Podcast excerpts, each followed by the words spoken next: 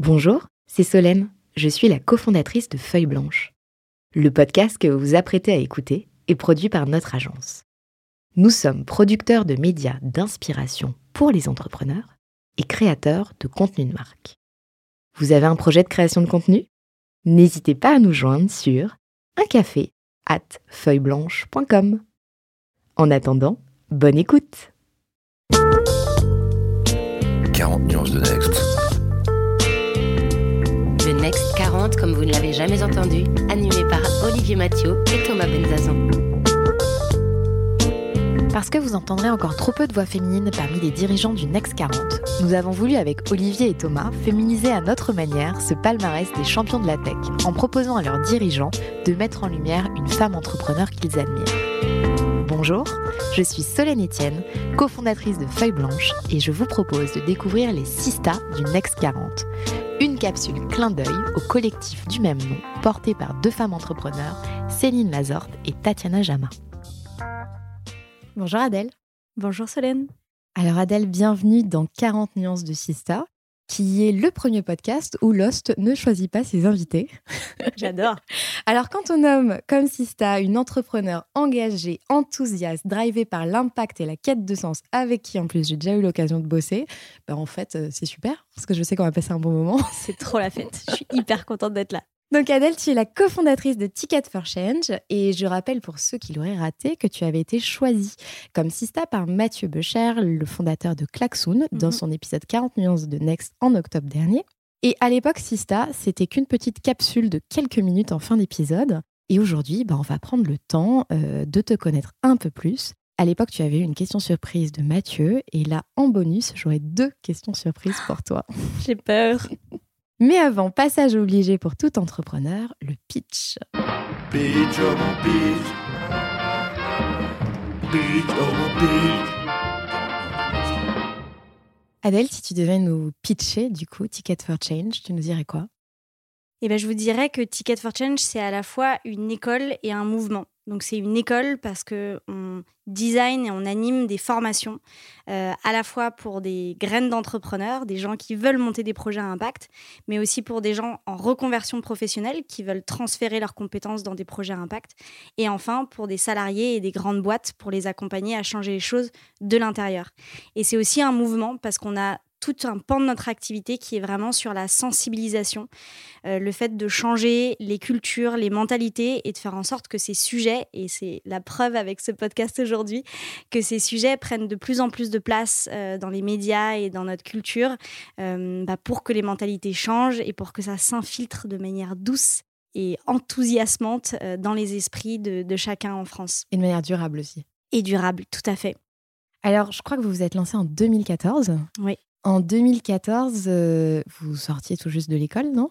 Complètement. On a eu euh, des invités sur 40 nuances de Next, notamment les cofondateurs de United Credit, qui ont dit euh, l'avantage de monter une boîte avant 30 ans, c'est d'être un peu couillon. Euh, Sous-entendu, on, a beaucoup d'insouciance. Nul.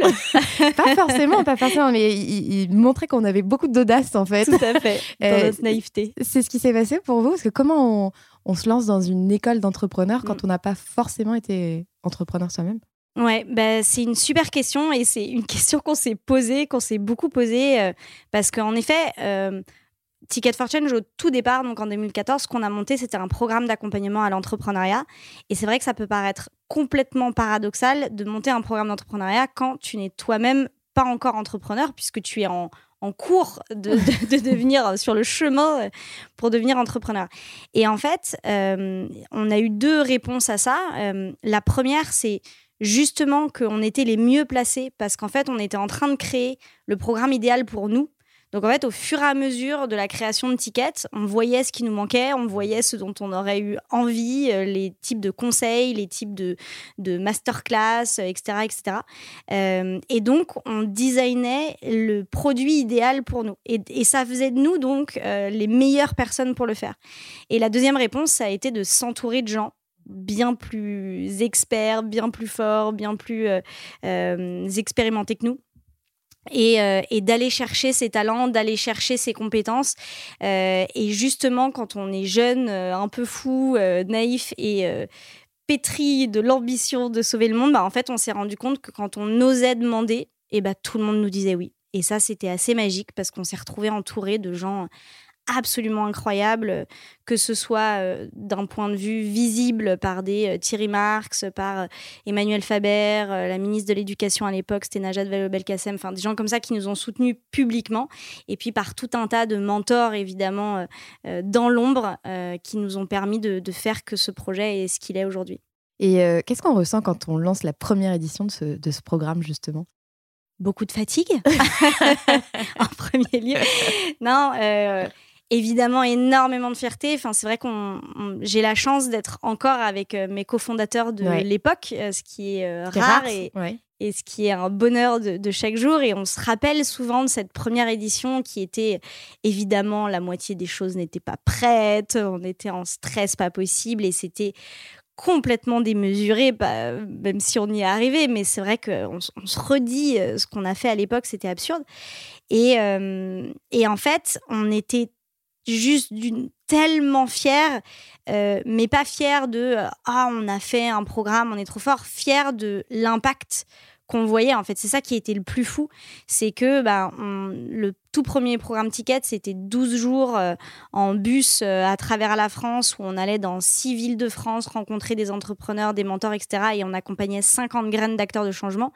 Et quand tu finis ça et que les 50 personnes sont en larmes en disant c'est la plus belle expérience de notre vie et ça a transformé notre vie euh, à tout jamais. Bon, bah là, tu te dis, OK, j'ai fait un petit truc qui, qui va pouvoir faire changer les choses dans, dans le bon sens. Et c'est un bonheur absolu. Et après, on dort. Et alors 2014, euh, l'entrepreneuriat social, c'était un mot un peu ovni, j'imagine, parce qu'aujourd'hui, c'est un peu plus courant, voire limite galvaudé. Mm. Comment on fait euh, en 2014 quand on parle d'entrepreneuriat social? Ouais, c'était compliqué. Bah, même nous, on l'avait découvert euh, peu de temps auparavant, finalement. Enfin, moi, j'ai découvert ce mot euh, à l'ESSEC, euh, puisque j'ai suivi une formation d'entrepreneuriat social. Mais c'est là que je l'ai découvert, donc euh, comme, je sais pas, deux ans avant, quoi. C'est les balbutiements. c'était les balbutiements, c'était la toute première chaire en France à l'époque, alors qu'aujourd'hui, si tu, tu t'es pas in si t'es pas une école avec une, une, formation, ce qui est très très bien, hein, sur ces sujets-là.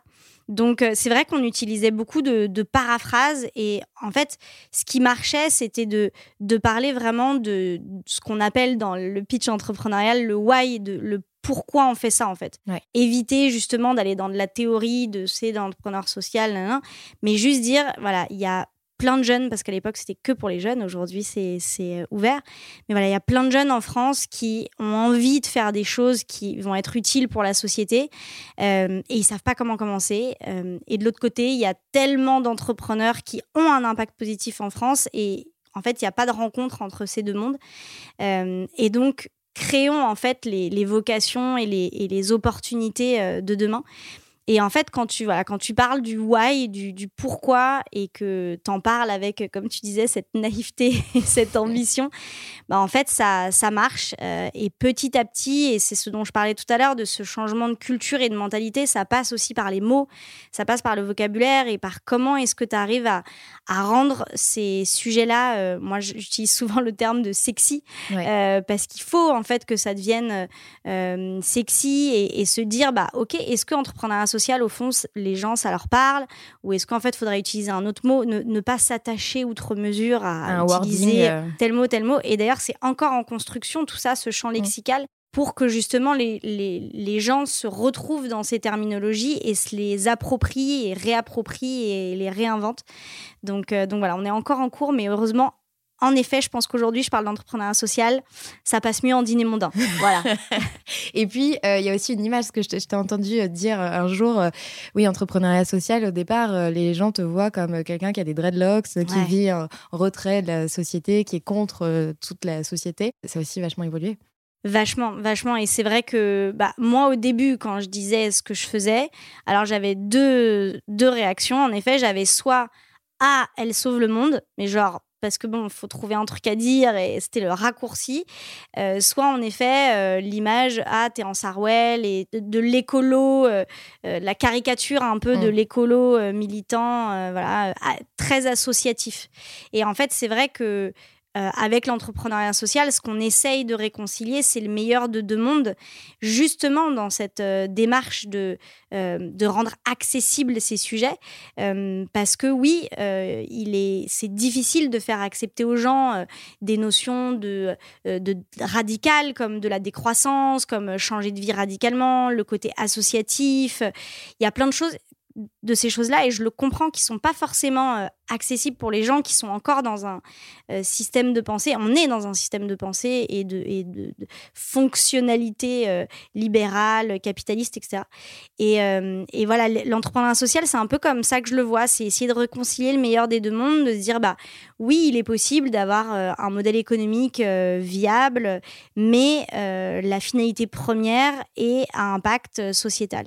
Et du coup, tu essayes de réconcilier ça et de montrer aux gens, c'est presque dans la douceur que oui, c'est possible de, transformer un peu notre manière de faire et de voir les choses euh, et d'aller dans le bon sens, mais sans, euh, euh, et je pense que c'est important, sans trop brusquer les gens. Et quand tu parles justement de modèle économique rentable, vous, votre business model chez Ticket? Alors nous, notre business, donc Ticket for Change, c'est une association et une SAS. Donc, on, a, on est une association, ce qu'on appelle Loi 1901. Euh, et on a créé une SAS qui s'appelle Corporate for Change, qui appartient à 100% à l'association. Euh, et notre business model, pour euh, simplifier, il y a trois grands, on a trois grands types de revenus. Le premier, c'est le mécénat. On est encore majoritairement dépendant, entre guillemets, du, du mécénat, de fondations d'entreprises et de, et de subventions publiques. Euh, ça représente à peu près 60% de, notre budget. Euh, ensuite, on a euh, une partie qui est l'aspect prestation auprès d'entreprises et notamment à travers Corporate for Change, du coup, qui fait des, des prestations. Des programmes d'entrepreneurs? Des programmes d'entrepreneurs et de l'accompagnement, vraiment des, missions d'accompagnement aux entreprises pour mhm changer leur modèle de l'intérieur. Euh, et enfin, la contribution des bénéficiaires à nos programmes. On a, depuis 2014, depuis le départ, on a euh, eu cette, euh, cette conviction qu'il fallait faire payer nos programmes parce que malheureusement, ce qui est gratuit n'a pas de valeur pour les gens. mais grâce au mécénat, ça nous permet de faire des tarifs très bas Mhm. très accessible, puisque notre but, c'est d'être accessible au plus grand nombre. Euh, mais voilà, il y a quand même une petite participation qui est souvent symbolique par rapport au prix que ça nous coûte, mais qui reste là et, qui euh, et, qui est aussi une forme d'engagement finalement. Tout à fait, tout à fait, une forme d'engagement et de réalisation, voilà, de bah, de tout le travail qui a été euh, fourni. Et d'ailleurs, on, pratique très souvent ce qu'on appelle le paiement en conscience de nos programmes, c'est-à-dire que on, donne des, on dit le prix que ça nous a coûté et on dit euh, donc pour vous donner un exemple, le parcours entrepreneur qui dure six mois, ça nous coûte environ 12 000 euros par participant. Mhm. Et on leur dit, bah, vous pouvez payer de 700 à 1800 euros en fonction de vos revenus. Si vous voulez mettre plus, vous pouvez, mais en tout cas, nous, euh, voilà, vous pouvez payer dans, cet écart-là. Et donc, bah, ceux qui ont très peu de revenus payent le minimum et, le contraire. Donc voilà, ça nous permet de rendre les gens un peu responsables aussi euh, dès, dès ce moment-là du paiement de leur euh, programme, de leur formation.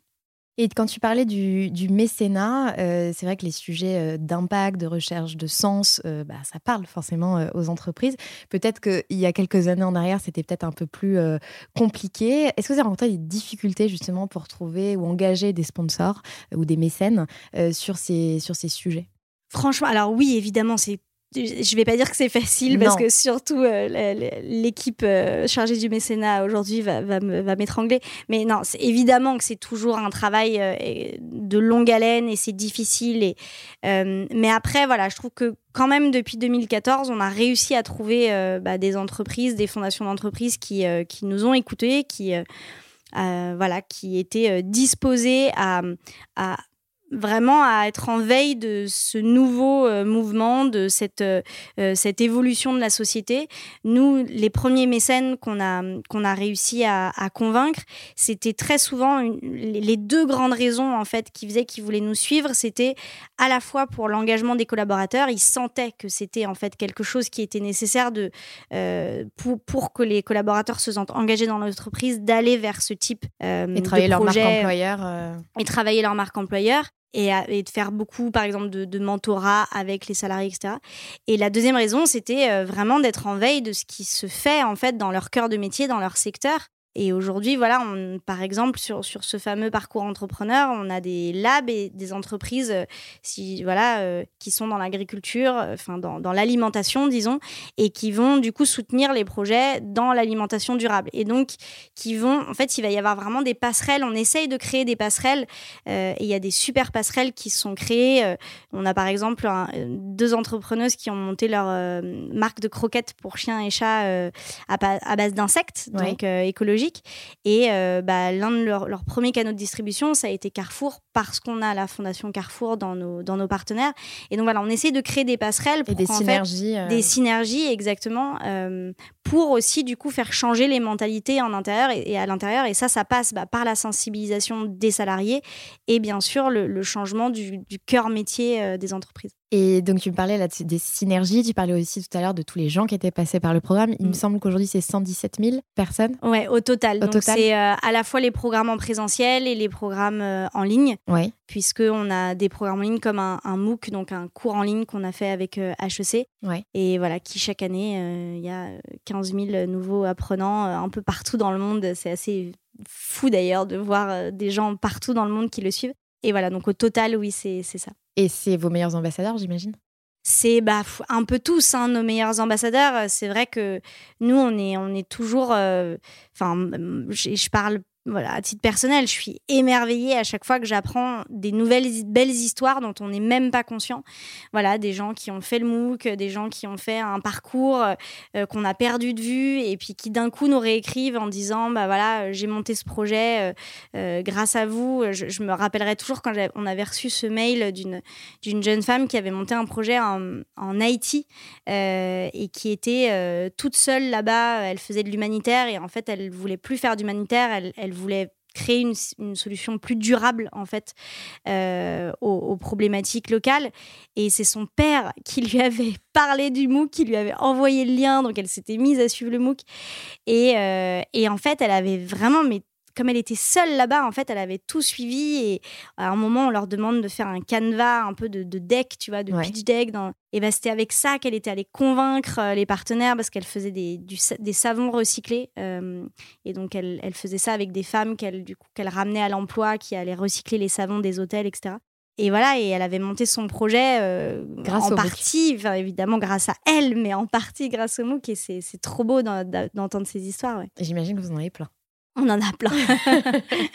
Comment s'inscrit aujourd'hui Ticket dans le paysage de l'entrepreneuriat social en France?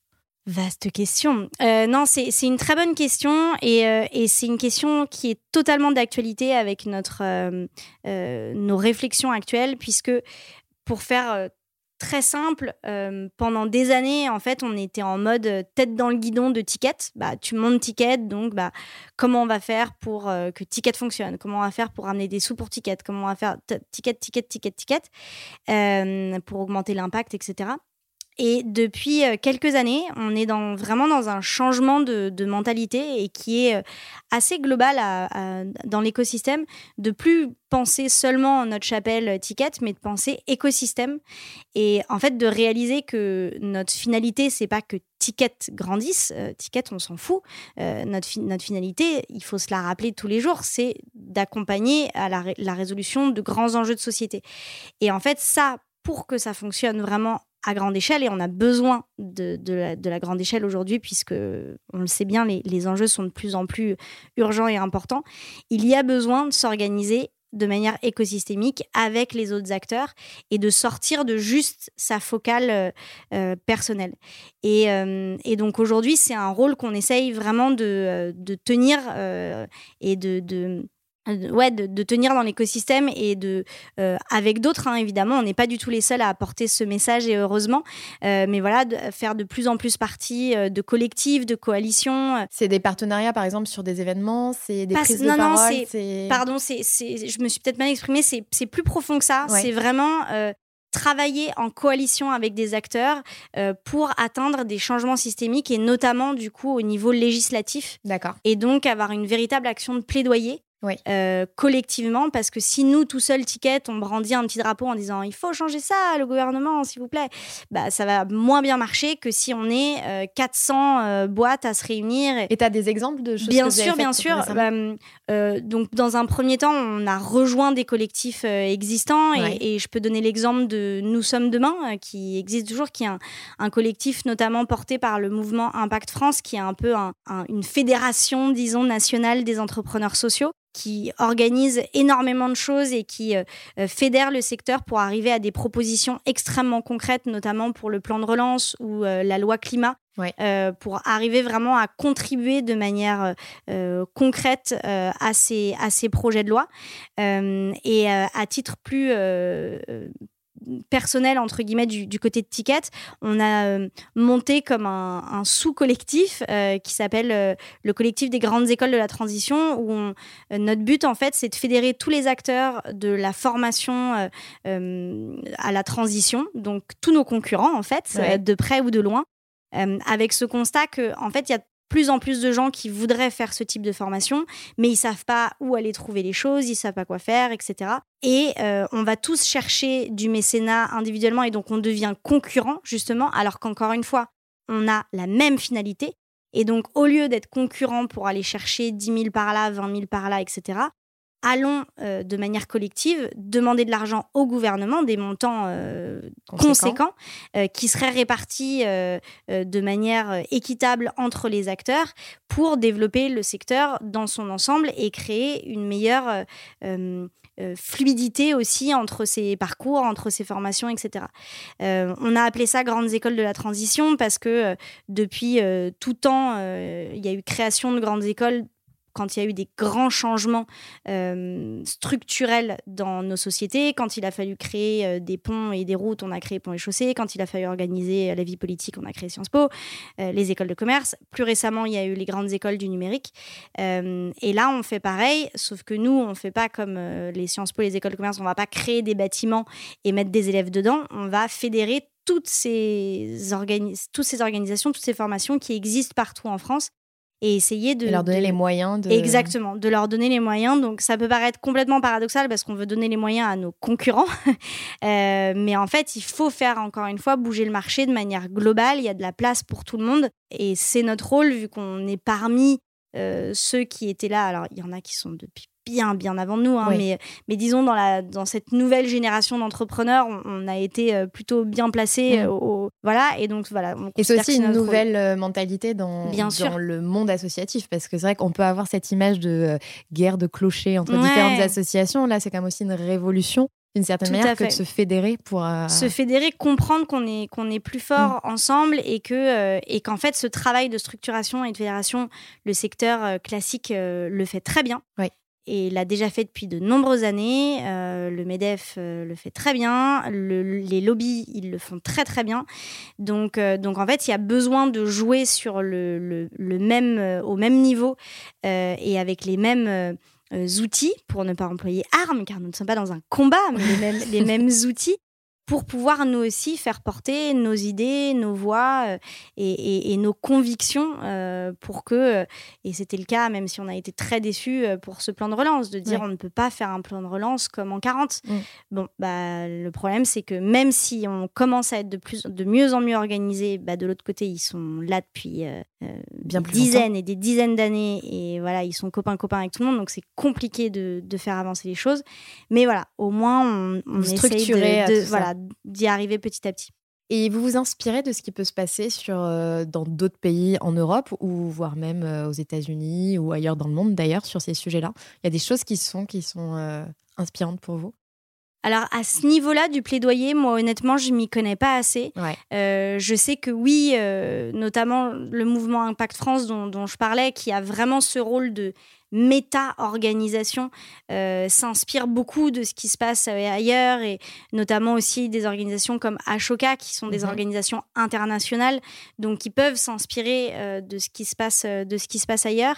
moi honnêtement à titre personnel je, je, connais pas assez mais tu as raison il faut il faudrait beaucoup plus apprendre de, de, ce qui s'est de ce qui s'est fait et des grandes réussites qu'il a pu avoir sur des changements de loi des des évolutions de société qui pourraient, où on pourrait utiliser les mêmes, les mêmes outils. donc il y a plein de gens qui le font. Moi, à titre personnel, je ne le fais pas, mais je sais que je sais qu'il y a plein de gens qui Ceci le font. Ceci n'était pas une question piège. si, je sais. Non, je le ferai dès ce soir, c'est promis.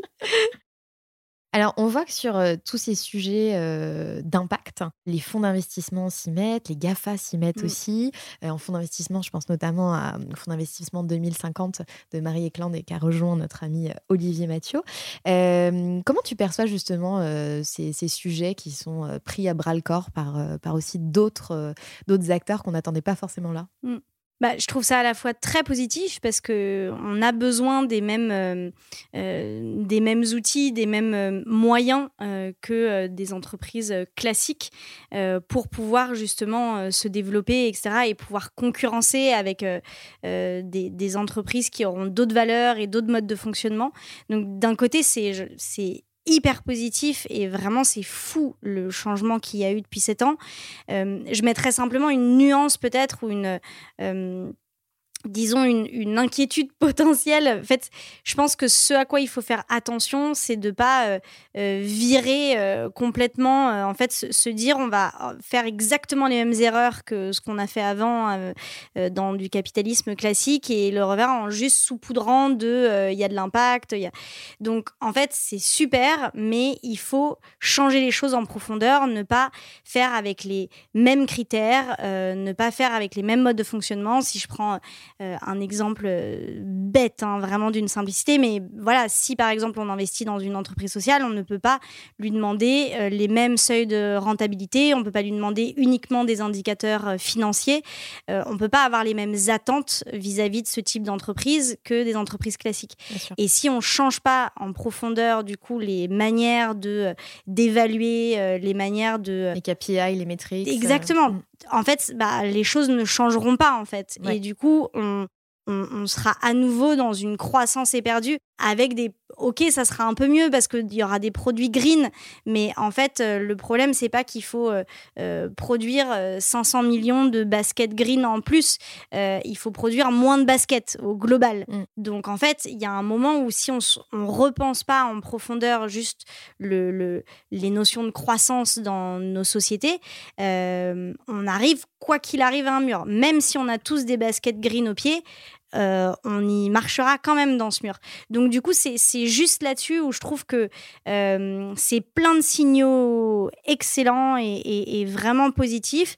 Et à la fois, il faut que les, personnes qui soient dans ces structures, qui, qui du coup virent de bord euh, progressivement, déjà le fassent pour les bonnes raisons. Mhm. Et ça, bah, il faut aller leur demander une par une. est-ce que ton intention est la bonne ou est-ce que tu te dis juste que c'est une tendance marché et que du coup c'est juste un moyen de se faire plus de pognon euh, et donc ça change pas la donne. Donc est-ce que les intentions sont les bonnes et est-ce que ils sont prêts à euh, transformer vraiment leur manière de faire et leur manière euh, de suivre et d'évaluer ces projets? S'ils sont prêts à tout ça, moi je dis go. Euh, J'adore, mais voilà, je pense que s'il n'y a pas ces changements structurels, ça changera malheureusement pas grand-chose, à part d'avoir deux trois licornes green d'ici là.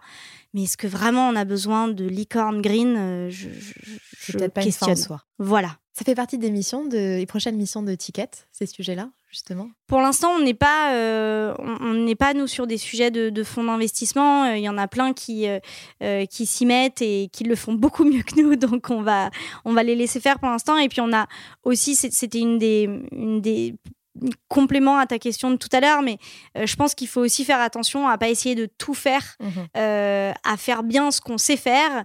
Euh, nous, il se trouve que ce qu'on sait très bien faire, c'est designer et animer des formations et aider des gens à, à- à- à, hum, faire à notre place ces formations. Et donc, on va se concentrer sur ce cœur de métier-là.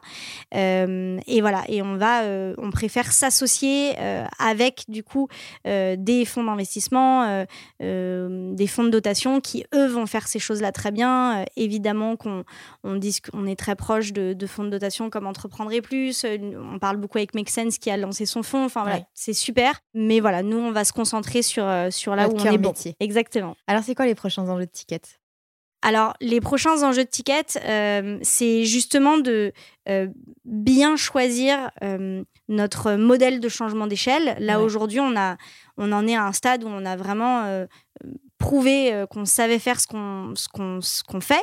On a sorti, tu, tu l'as sorti tout à l'heure, ce chiffre de 117 000, c'est parce qu'on vient de finir une mesure d'impact, qui une mesure d'impact très poussée sur euh, nos cinq dernières années, parce qu'on avait déjà sorti une mesure d'impact sur les premières années. Euh, et donc voilà, on a euh, vraiment pu acter euh, grâce à euh, des résultats extrêmement factuels et concrets que ça marchait, euh, qu'on avait de l'impact et que nos pédagogies, nos méthodologies, notre manière de faire fonctionnait. Donc maintenant, l'enjeu, c'est comment est-ce que on démultiplie ça, comment est-ce qu'on rend possible cela partout en France et dans le monde. Et donc, on est sur toute une réflexion qui est passionnante, qui, qui, qui se fait avec toute l'équipe sur vraiment choisir notre modèle de changement d'échelle euh, et du coup pouvoir ensuite le, mettre en œuvre. Euh, mais pour faire simple, l'idée, ça va vraiment être ça, de former des gens à faire à notre place. En fait, nous, notre but, c'est pas de grossir, c'est pas de euh, créer, comme d'ailleurs le font certaines écoles, puisque c'était un, modèle ancien entre guillemets, mais de créer des campus tickets partout dans le monde avec voilà la marque ticket, des bâtiments, que, que tout soit ticket, ticket, ticket. Euh, mais c'est plus comment est-ce qu'on va outiller euh, des individus euh, sur un modèle presque un peu comme de l'open source où en fait on, on, on crée euh, vraiment les kits et les, et, les, et, les, et les formations pour des personnes qui pourraient euh, transmettre ça, soit parce qu'elles sont c'est des individus, soit des organisations qui connaissent beaucoup mieux le terrain, qui connaissent beaucoup mieux les personnes qui sont autour d'elles et qui pourront euh, voilà, transmettre ces formations et, faire en sorte que ça soit diffusé au plus grand nombre. Donc, donc voilà, là c'est vraiment notre plus gros enjeu au- aujourd'hui. Évidemment, c'est de- c'est d'arriver à ce changement d'échelle et, de, et de faire en sorte que n'importe quel individu euh, en France ou dans le monde qui a envie de mettre plus d'impact sociétal dans son travail et qui sait absolument pas par où commencer puisse se dire bah ok tac euh, je sais que j'ai telle et telle formation euh, labellisée entre guillemets Ticket for Change donc avec un, un gage de, de qualité mais qui est pas forcément délivré par quelqu'un qui est salarié Ticket for Change et voilà et qui va pouvoir le faire et, et- et où ça- on va pouvoir l'aider. Et il y a que comme ça qu'on pourra aller assez vite parce que s'il faut attendre de construire des bâtiments, euh, certifier tout et faire et, et recruter 150 personnes euh, ou 1000 personnes, euh, ça, ça, sera plus long. long.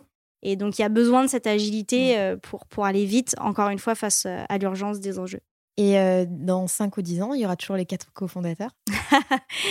C'est une excellente question. Bah, euh, j'espère, j'espère. Je pense que euh, ce qu'on a merveilleusement bien réussi à faire depuis sept ans, et on en est très heureux, c'est de se réinventer, de, de nous laisser la possibilité de réinventer euh, nos postes euh, et donc d'évoluer. Là encore, hyper récemment, on a en fait un des fondateurs qui, euh, qui avait fondé Corporate for Change, donc la branche euh, corporate. Et donc, euh, bah, depuis le début, euh, voilà, il fait des prestations dans les entreprises. euh, euh, il, il a développé une expertise de fou là-dedans, etc. Et il y a un an, il nous dit en fait, je veux plus faire ça. Et donc là, bah, tu as deux choix. Tu as soit, mon Dieu, c'est catastrophe, on ne peut pas. Et en fait, bah, on, a, on a totalement repensé son rôle. euh, euh, on l'a laissé euh, expérimenter, explorer tout ce qu'il voulait. Et, euh, et aujourd'hui, il, il travaille du côté a- dans l'assaut, dans la partie assaut, sur ce qu'on appelle, enfin, non, pardon, je vais pas révéler ce que c'est encore, mais bref, sur, sur Pas un projet scoop. numérique, pas de scoop Ah, pour, ce, mince. pour ce podcast, mais voilà, sur un projet dans le digital, donc rien Ouais. à voir, mais c'est un mec voilà, qui, qui a une capacité d'apprentissage de malade, qui a, et qui est à nouveau dans une posture entrepreneuriale et passionné par ce qu'il fait, et voilà, et c'est un bonheur de le voir tous les jours. Et donc, tant qu'on aura cette agilité et cette Et capacité cette communication aussi. et cette communication et cette capacité à inventer, je ne vois pas pourquoi on n'y arriverait pas. Donc euh, voilà, j'espère. Ah, On, ah, on se donnera rendez-vous dans, dans 10 ans. J'espère.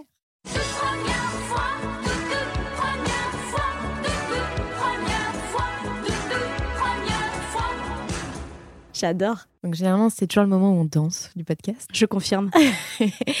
Ton tout premier dilemme avec Ticket, Mon tout premier dilemme, euh, ça a été que, donc de manière très personnelle, en fait, euh, quand au tout début de Ticket, même avant de commencer Ticket, en fait, moi, je revenais d'un tour du monde et j'avais prévu de repartir, de partir habiter dans un pays. euh, Lequel? au Chili. Parce que je voulais enfin être bilingue espagnol. Ça suffit de faire euh, 10 ans d'études d'espagnol et de savoir que dire hola, como estás? Donc, bref. Et puis voilà, l'Amérique latine m'avait euh, passionnée euh, pendant mon, voyage et j'avais envie de cette expérience de vie euh, là-bas.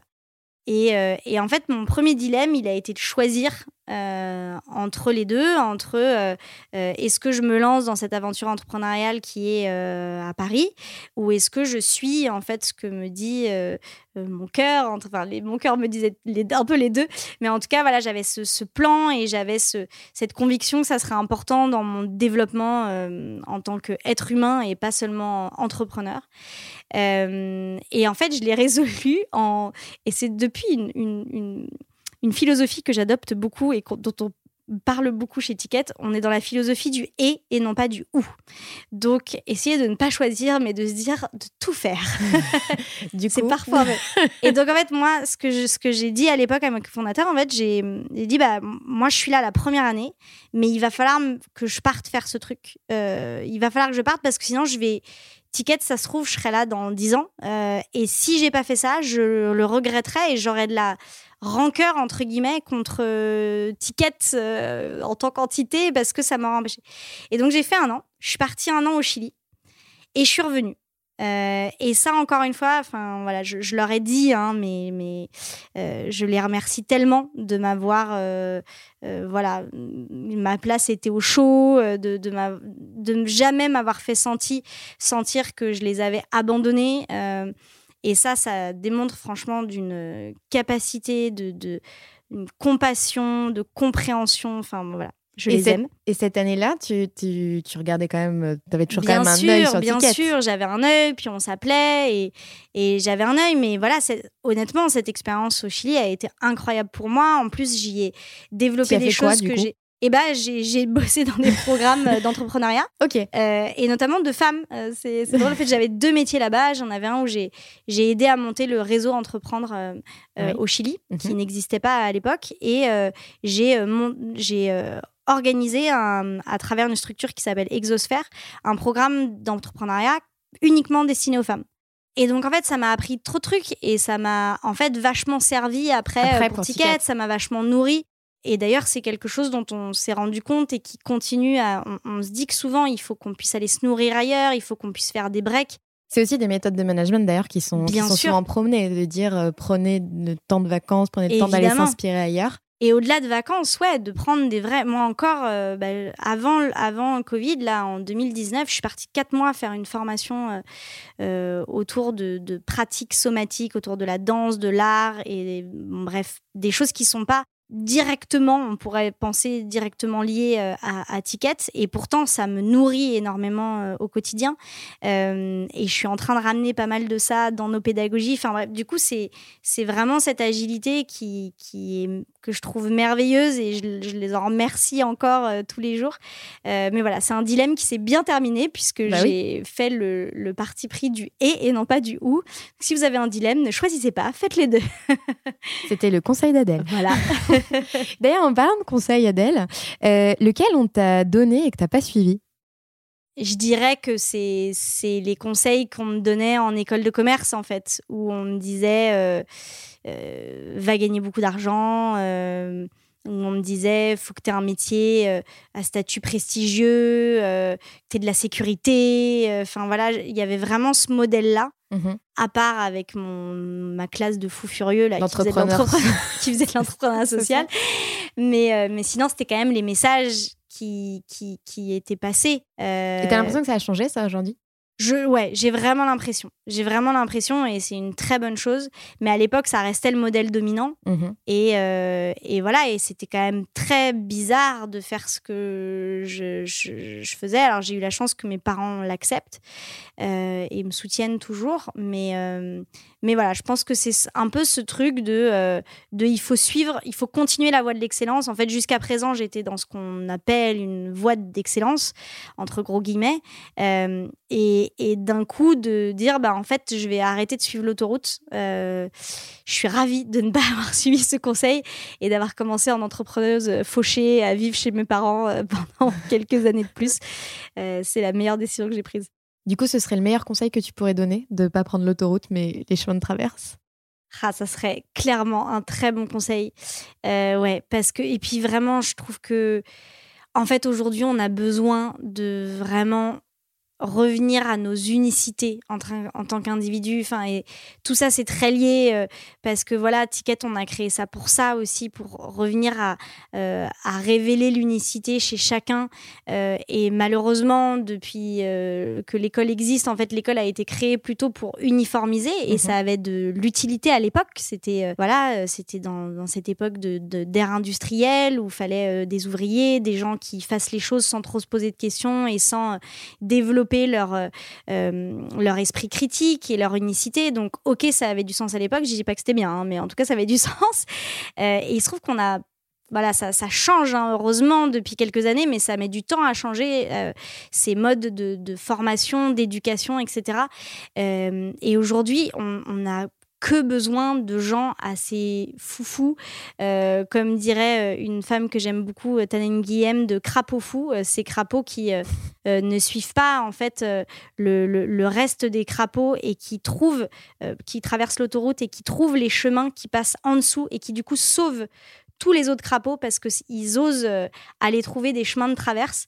Euh, ça a été théorisé. Hein, c'est, euh, mais voilà, la théorie du crapaud fou. La théorie du crapaud fou, tout à fait. et voilà, et c'est ces personnes qui sont prêtes à, à, à, regarder à, gauche, à droite, en haut, en bas, et, et, à, stopper, à stopper la roue, parce qu'on est tous dans une roue comme les petites belettes là dans les, dans, dans, les, dans les cages où on est dans notre roue, ça va très vite. Voilà, on, on est chacun sur nos, sur nos voies.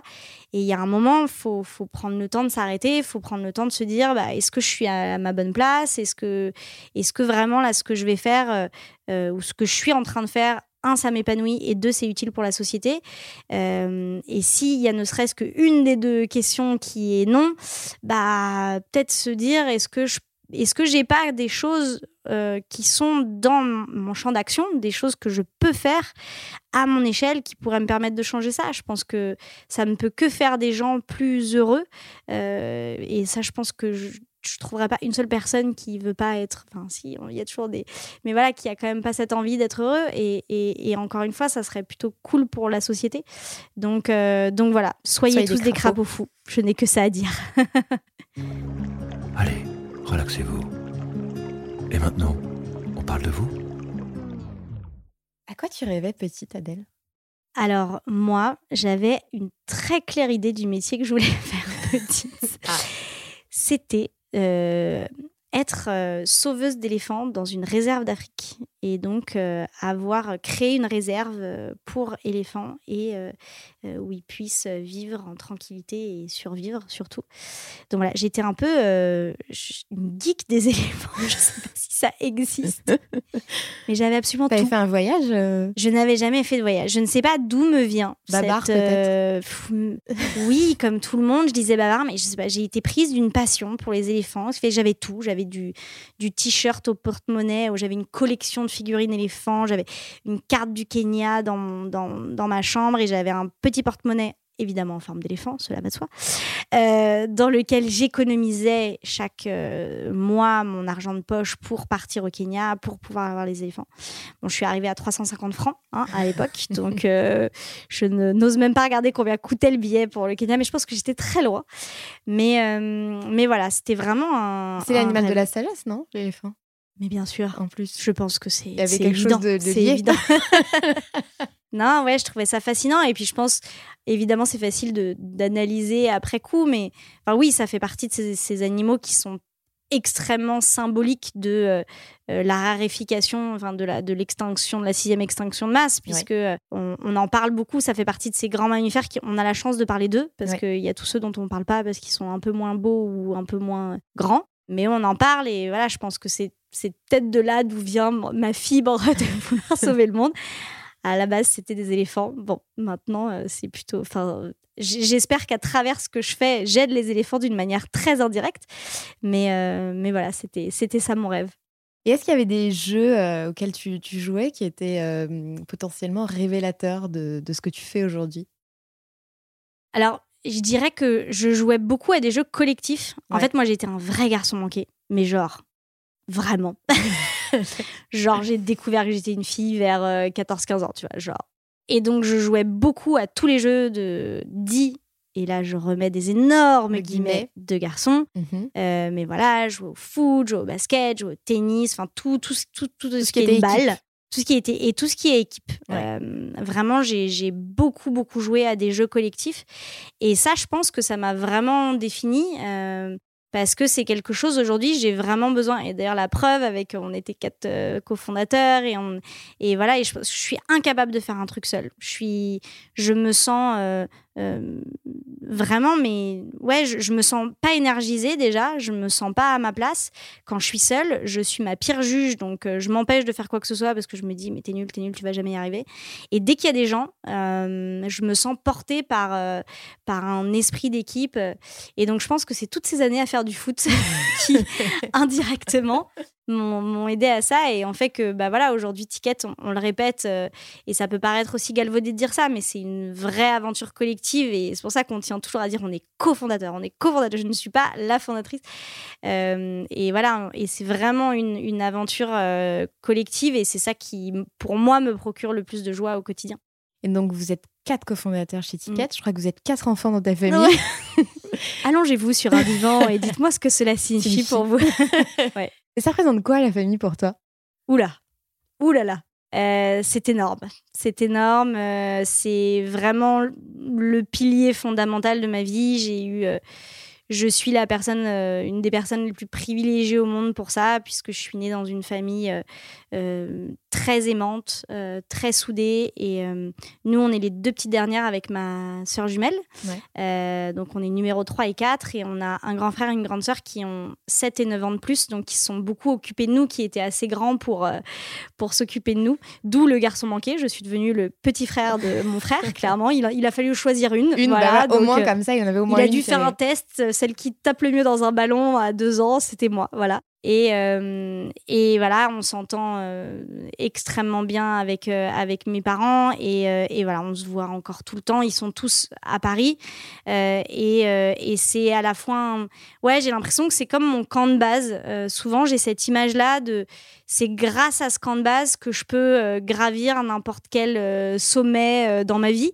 Parce qu'en fait, j'ai ce camp de base. Et du coup, quoi qu'il arrive, alors ça prend une dimension très pratico-pratique. Par exemple, je sais que si demain j'ai un problème financier, euh, si je, suis euh, sans un sou, mais enfin voilà, je, à vie, je peux rester euh, chez mes parents, chez mes frères et sœurs. Enfin, je, sais que c'est possible. Je ne vais pas leur imposer ça, je vous rassure, mais mais je sais que c'est possible. Donc rien de ce côté-là, tu vois, mmh, très mmh, mmh. pratique, c'est ça.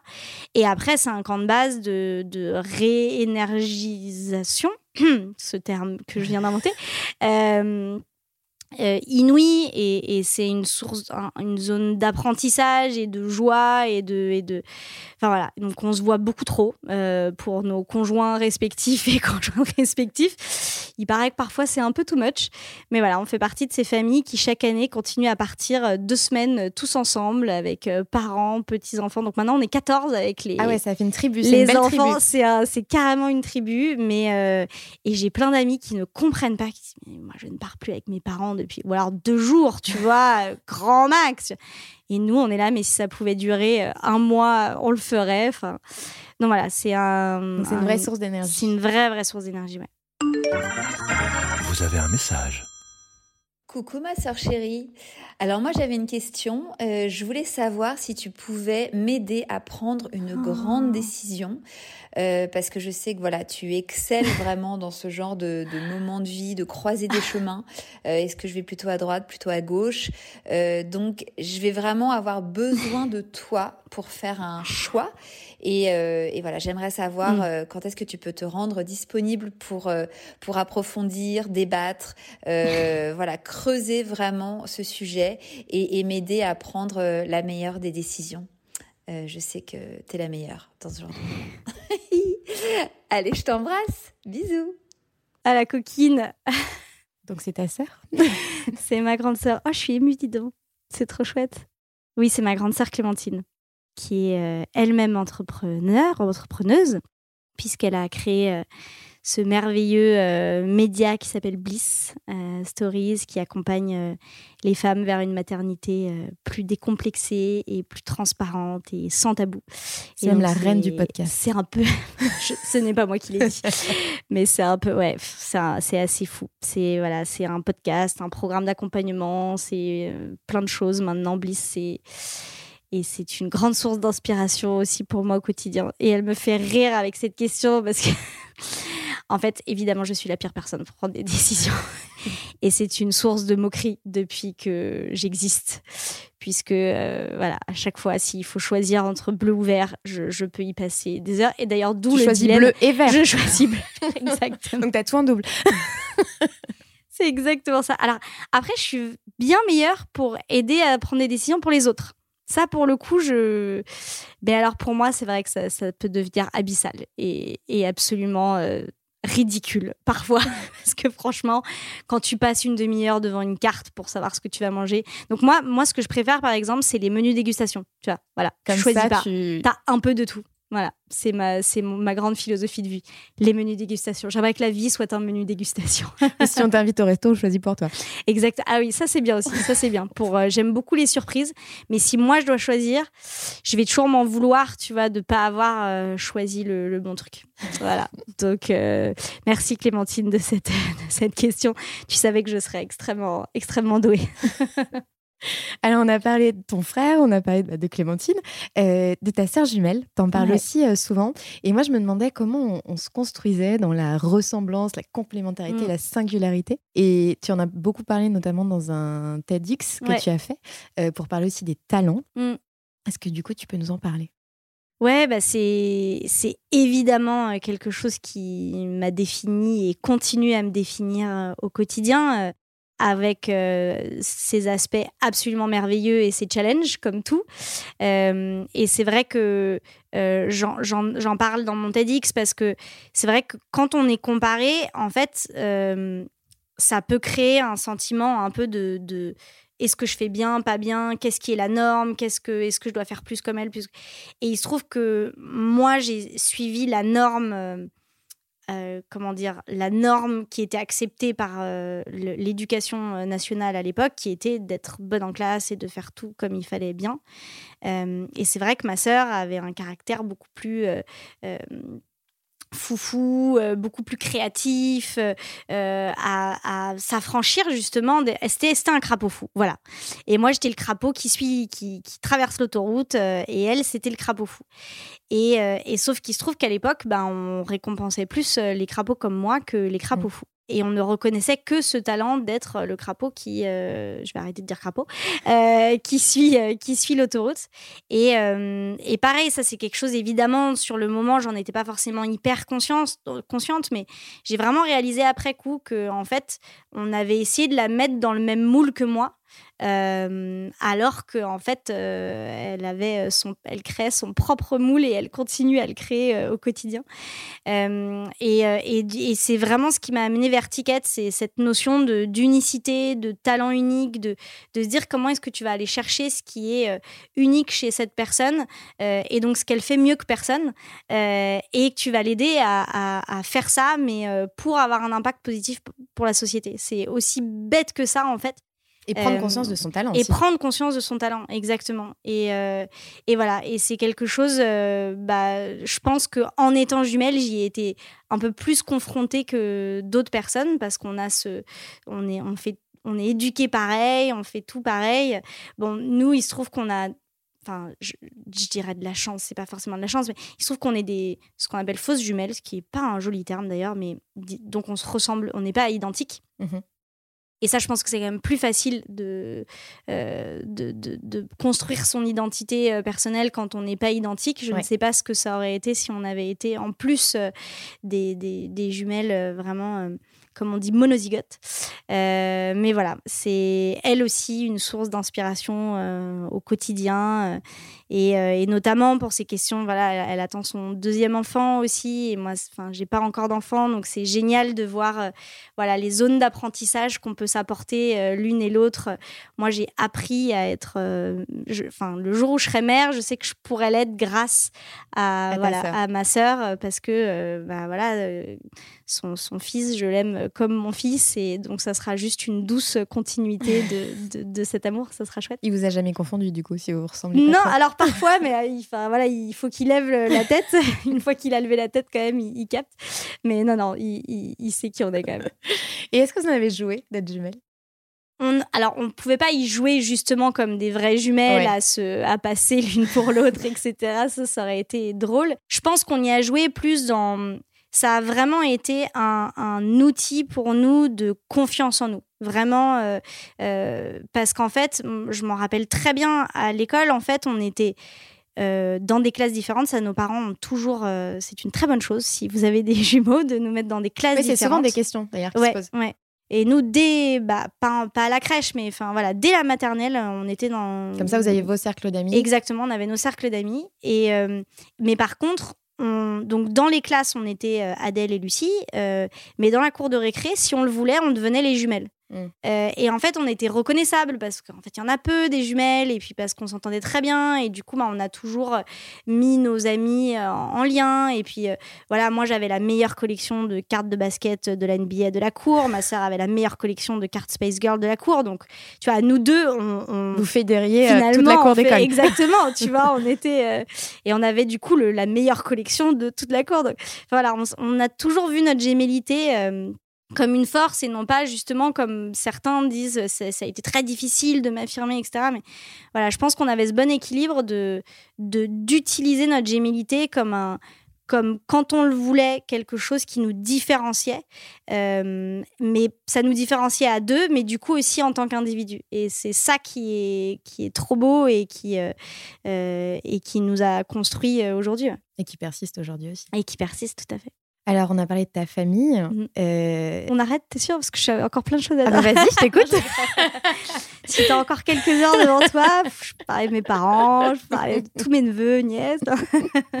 Dont deux qui ont fait un super podcast. Tout à fait, hein, tout à fait. Philosophie. philosophie. Les plus grands, bah, ceux de Clémentine, justement, les plus grands qui, euh, ah ouais, qui, sont, qui sont des, Pablo des et futures stars du qui podcast. Sont, euh, des futures stars du podcast. Et si vous n'avez pas écouté ce podcast, je vous encourage parce qu'on a bien rigolé. Ah ouais, ah ouais, ils sont très drôles.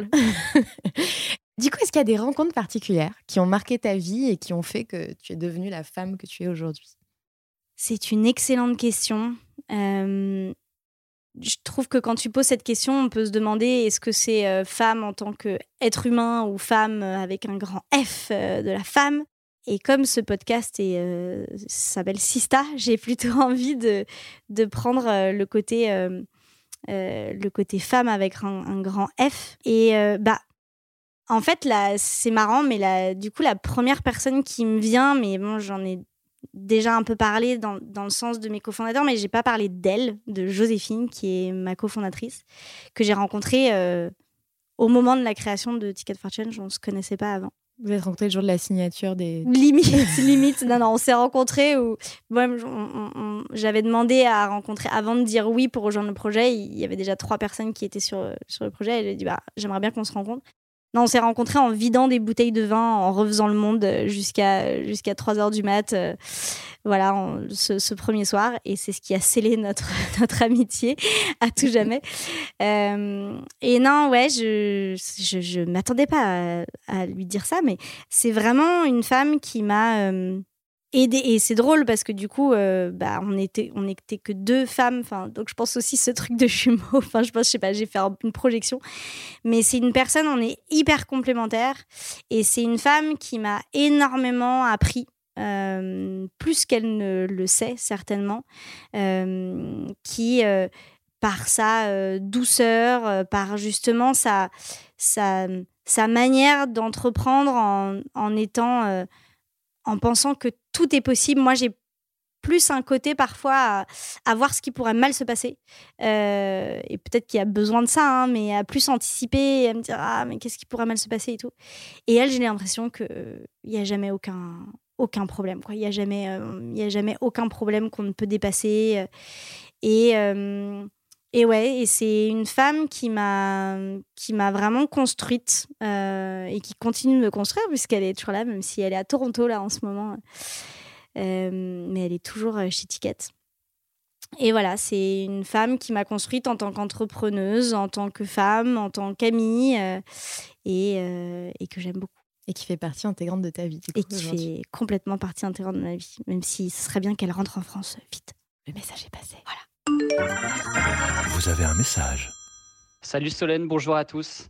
Alors ma chère Adèle, j'aimerais savoir qu'est-ce qui te donne de l'énergie dans la vie? Merci. Merci David. Est-ce que tu peux nous dire qui c'est?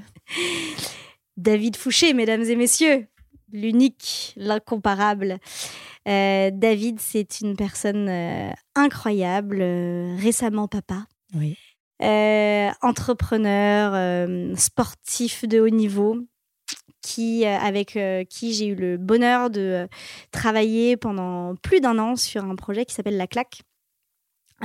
Qui est un collectif de personnes dont tu fais partie, Solène, dont Thomas fait partie, de personnes qui ont envie de, de, changer les choses et qui avaient un très beau projet en 2020 qui était celui d'organiser un événement majeur à Bercy de 12 000 personnes. 12 000 personnes. Un truc, ça allait être la folie. Et donc, c'était vraiment le, la meilleure année pour organiser un événement à Bercy. Hein, voilà. donc, on a dû mettre ce projet d'événement en, en mais en fait, le collectif a tellement pris euh, qu'on continue de travailler ensemble, qu'on a créé euh, un podcast euh, grâce à vous, puisque c'est vous qui le portez, qui s'appelle Les Claqueurs. Oui, que tu causes de temps en temps. Que je cause de temps en temps, où on va interroger des personnes anonymes et des personnes plus connues sur les grandes décisions qui ont forgé leur, leur parcours et où on les, on les titille pour prendre des grandes décisions pour leur vie qui sont positives pour la planète. Donc on essaie de créer une, une chaîne euh, d'engagement euh, positif euh, à travers, à travers ce podcast. Podcast qu'on peut suivre sur toutes les plateformes. Bien sûr, merci. Tu, fais trop fort. Je fais la promo de tous les podcasts dans ce podcast. C'est parfait. C'est parfait. Donc tout à fait, il y a déjà des super podcasts qui sont, qui sont disponibles. voilà, et j'ai eu le bonheur de découvrir David à travers ce, ce projet. On est c'est aussi un jumeau, d'ailleurs. Euh, c'est très drôle, on s'est rendu compte de ça et on, c'est pour ça qu'on s'entend aussi bien. C'est parce qu'on est, parce qu'on est jumeaux. Euh, voilà, donc David Fouché, euh, trop heureuse d'entendre sa voix si reconnaissable. Et ça m'étonne pas qu'il m'interroge sur mon, sur mon énergie, parce qu'à chaque fois, il me disait Mais c'est pas possible d'être aussi petite et d'avoir autant d'énergie. Donc, euh, enfin, lui, il peut parler, hein, parce que lui, il fait des, des, marathons et des je sais pas quoi. Enfin, je, je n'aurais jamais. Du coup, lui, il écoute le podcast en courant. Tout à fait. Voilà, donc, donc, je pense que David, tu dois être en train de nous écouter en courant. oh, il est sur un petit 62 km, je pense. voilà. Euh, bon, c'est un matin comme un autre. Hein, voilà, il fait ça avec des, des poids aux pieds, tu sais. Hein. Et puis ça, c'est la première partie de son entraînement quotidien. Mais voilà. Donc oui, tout à fait. Respire et hydrate-toi, David. Euh, et, donc, pour répondre à, ta question, euh, comment c'était comment je trouve mon énergie ou un truc comme ça Bon, un truc sur euh, la source de mon énergie. On la, réécoute, on la coupera. Allez. Alors, qu'est-ce qui me donne de l'énergie dans la vie Je crois que ce qui me donne le plus d'énergie, c'est vraiment de voir des gens à leur bonne place. C'est, ça va peut-être paraître bateau comme ça, mais en fait, quand et surtout quand je peux, euh, d'une manière ou d'une autre, euh, y contribuer ou être juste témoin de ça ou juste dire que je, partager à cette personne que je trouve qu'elle est à la bonne place et qu'elle fait quelque chose qui, qui, la rend heureuse et qui est bon pour elle, pour le monde. Euh, ouais, je trouve que ça, ça me donne une énergie dingue parce qu'en fait, j'ai l'impression que c'est. Quand je vois ça, je me dis tout est possible parce que il suffit qu'on additionne toutes ces personnes. Et, euh, et, voilà, et on peut vraiment créer un point de bascule, on peut vraiment créer un, un, changement à grande échelle. Il y a un théoricien qui a, qui a dit que, je crois que le chiffre c'est 17%, il faut que 17% de la population adopte une pratique ou euh, essaye de faire changer les choses pour que, en fait, ça, c'est le point de bascule. C'est euh, un super livre de Goldwell qui s'appelle Le point de bascule. Et, et donc, c'est voilà, c'est comment est-ce qu'on va atteindre ces 17%, comment est-ce qu'on peut atteindre ce point de bascule? Il n'y a pas besoin de convaincre 100% des gens, il n'y a pas besoin que 100% des gens bougent. Euh, mais si on atteint ces 17%, ça, ça peut marcher. Et du coup, j'ai l'impression qu'à chaque fois que j'en vois un, je me dis, j'ai un petit check, tu vois, dans ma, dans ma tête de 1% de plus. Ah, un, de plus. Et, et encore une fois, c'est c'est pas seulement euh, comme si je vendais un produit et que je me disais ah un de plus qui a euh, ce nouveau t-shirt ou cette nouvelle basket ou c'est un de plus qui un truc en profondeur qui, qui, qui, a évolué ou qui est en train d'évoluer. Euh, et c'est trop beau. Et du coup, tu dirais que c'est au contact des autres que tu te ressources? Ah ouais, moi je suis pas du tout. c'est une catastrophe. Euh, ah ouais, ouais, ouais, Bah ouais, et puis encore une fois, hein, je pense que ça vient de. Quand on grandit à quatre, et encore je dis quatre, mais on était, voilà, les cousins, les machins, les Enfin, moi, si c'est pas le bordel partout et que et que t'as pas un apéro avec 14 euh, personnes, euh, je, je, je, me sens fébrile. Donc, euh, non, bien sûr, c'est bien sûr c'est les autres et il faut des gens qui qui ont, l'opposé. Il faut. Bah, Mathieu, c'est l'opposé. Mathieu, c'est plus. il a un côté. Mathieu, pardon, mon cofondateur, il a plus un côté. Et je dis ça de manière très positive, mais c'est lui qui le dit, ermite. Mmh. voilà, où il développe ses trucs dans son coin et, et voilà, et c'est et, il a des idées euh, brillantes là-dedans. Moi, seule devant ma feuille, je n'ai aucune idée. Euh, voilà, faut me mettre euh, à jouer au foot avec, avec des gens qui, qui, sont en train de changer le monde et, ça va très bien se passer. si tu avais deux heures de plus par jour, tu ferais quoi? Je danserais. Ouais. C'est important la danse pour toi? C'est très important. Ça l'est devenu, en fait. Euh, ça l'était pas tellement. Euh, enfin, en fait, je dansais comme tout le monde en soirée. Euh, quand il y en avait encore Quand, voilà, tout à fait. Dans cette époque, cette belle époque. Mais, mais ouais, j'étais une danseuse de, de soirée qui avait même besoin de un ou deux moritos euh, pour, euh, pour pouvoir se lâcher. Et, euh, et, il se trouve que ça fait trois ans que je fais tout un travail sur le corps et que je suis partie me former à des pratiques autour de la danse, du mouvement, de mieux connaître et comprendre son corps et de le laisser s'exprimer mhm. et de, de, ouais, de, comment dire, de me reconnecter à ma créativité à travers mon corps. et j'ai complètement changé ma manière de me mouvoir, de bouger, de danser. Je n'ai plus besoin de morito pour danser, euh, pour euh, euh, sentir que ce que je fais, ça me fait du bien. J'ai plus besoin que ce soit beau. et c'est des moments de bonheur intense, de juste bouger. Enfin, encore une fois, en, vraiment, bah, d'ailleurs, c'est ma grande sœur Clémentine qui m'a offert un poster avec marqué euh, Dance like no one is watching, donc mhm. euh, danse comme si personne ne te regardait. Et c'est exactement ça que, que j'aime faire. Et donc, si j'avais deux heures de plus, je, je ferais que ça. Si on, on dansait, tu verrais demain comment? Ah là là, ça, serait plus fun déjà, ça serait plus fun. Non, mais, mais blague à part, euh, si je me dirige vers ces sujets-là, c'est parce que je suis persuadée que ça, il y a un potentiel d'impact sociétal énorme. Qu'en fait, euh, prise de conscience de son corps aussi. exactement. Qui dans notre culture est pas ah, franchement présent. C'est une catastrophe, c'est une catastrophe et c'est le grand oublié de tout. Alors heureusement, on est un peu dans une phase de reconnexion à nos émotions quand même. Je trouve qu'il y a, y a c'est bien, euh, mais le corps reste encore le grand oublié de tout de tous les programmes même d'accompagnement justement à, mm, mm. Euh, l'entrepreneuriat ou même euh, à changer de vie. Donc on va te faire parler de tes émotions, de qu'est-ce qui va, qu'est-ce qui va pas, mais on va pas te faire bouger, on va pas te faire incarner. On, on redescend pas dans le corps. Mm.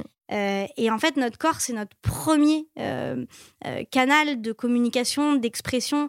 on le sait tous, on a tous des gens, on l'a vécu ou on a des gens autour de nous qui ont exprimé des burn-out et des blocages ou des problèmes ou des machins par le corps. le nombre de gens que j'entends qui font Ah là là, je supporte pas mon, boulot, vraiment, ça me donne des plaques. Et en fait, la personne a de l'eczéma depuis. Tu sais, ces trucs-là de somatisation. En fait, il y en a, il y en a tout le temps. Et d'ailleurs, les burn-out souvent se provoquent par des, manifestations physiques, somatiques. Donc en fait, il y a un énorme enjeu de se reconnecter à notre corps.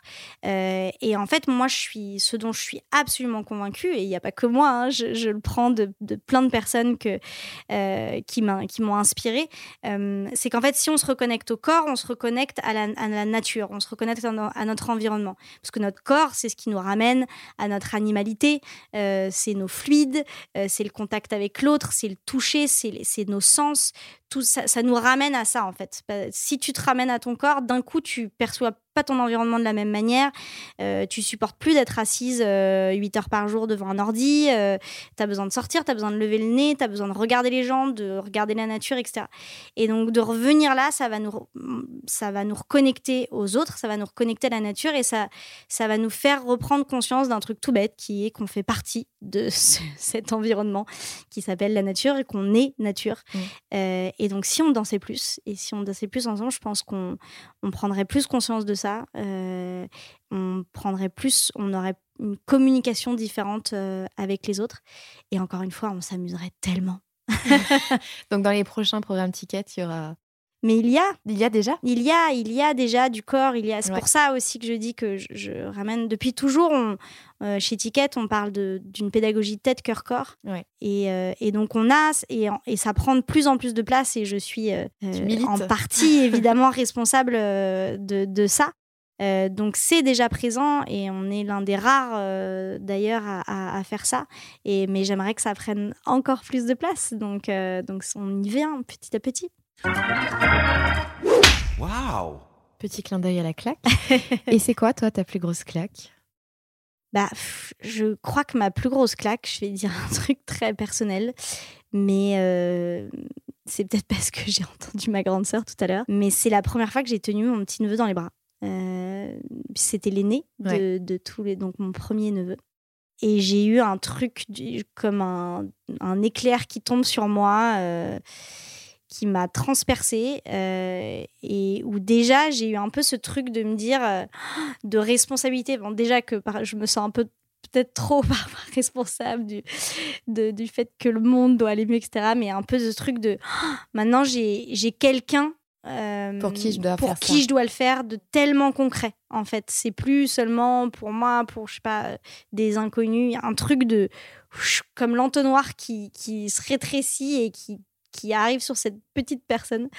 Euh, voilà. Et c'était un moment très très puissant de ma vie euh, et ouais, c'est une grosse claque que, que, que j'adore revivre, que je vais revivre bientôt, puisqu'il y en a deux autres qui arrivent. Donc, euh, ouais, c'est une très belle claque.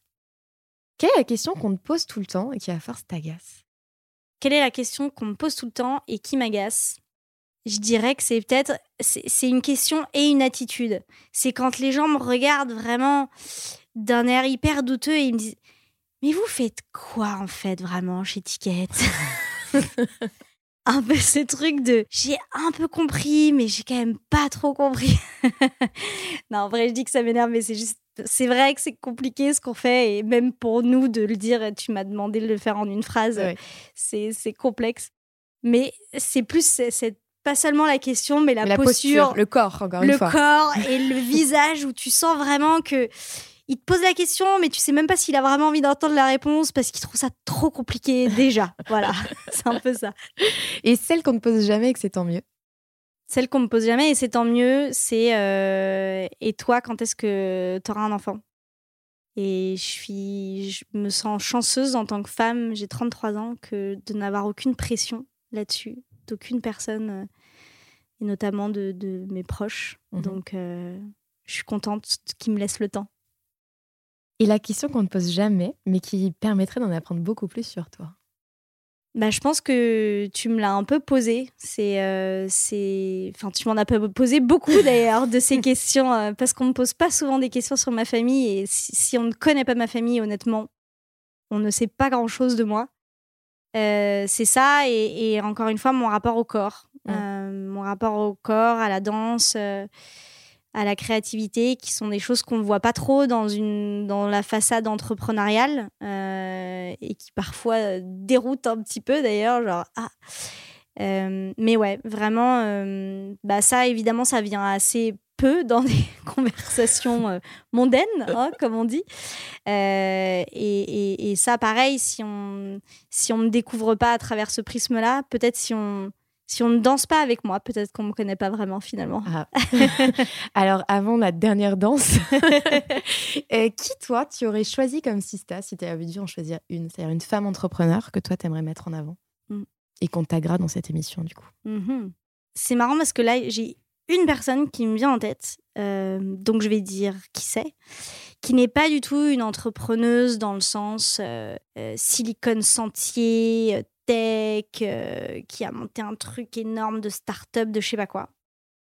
Mais j'ai sa petite bouille qui m'est venue.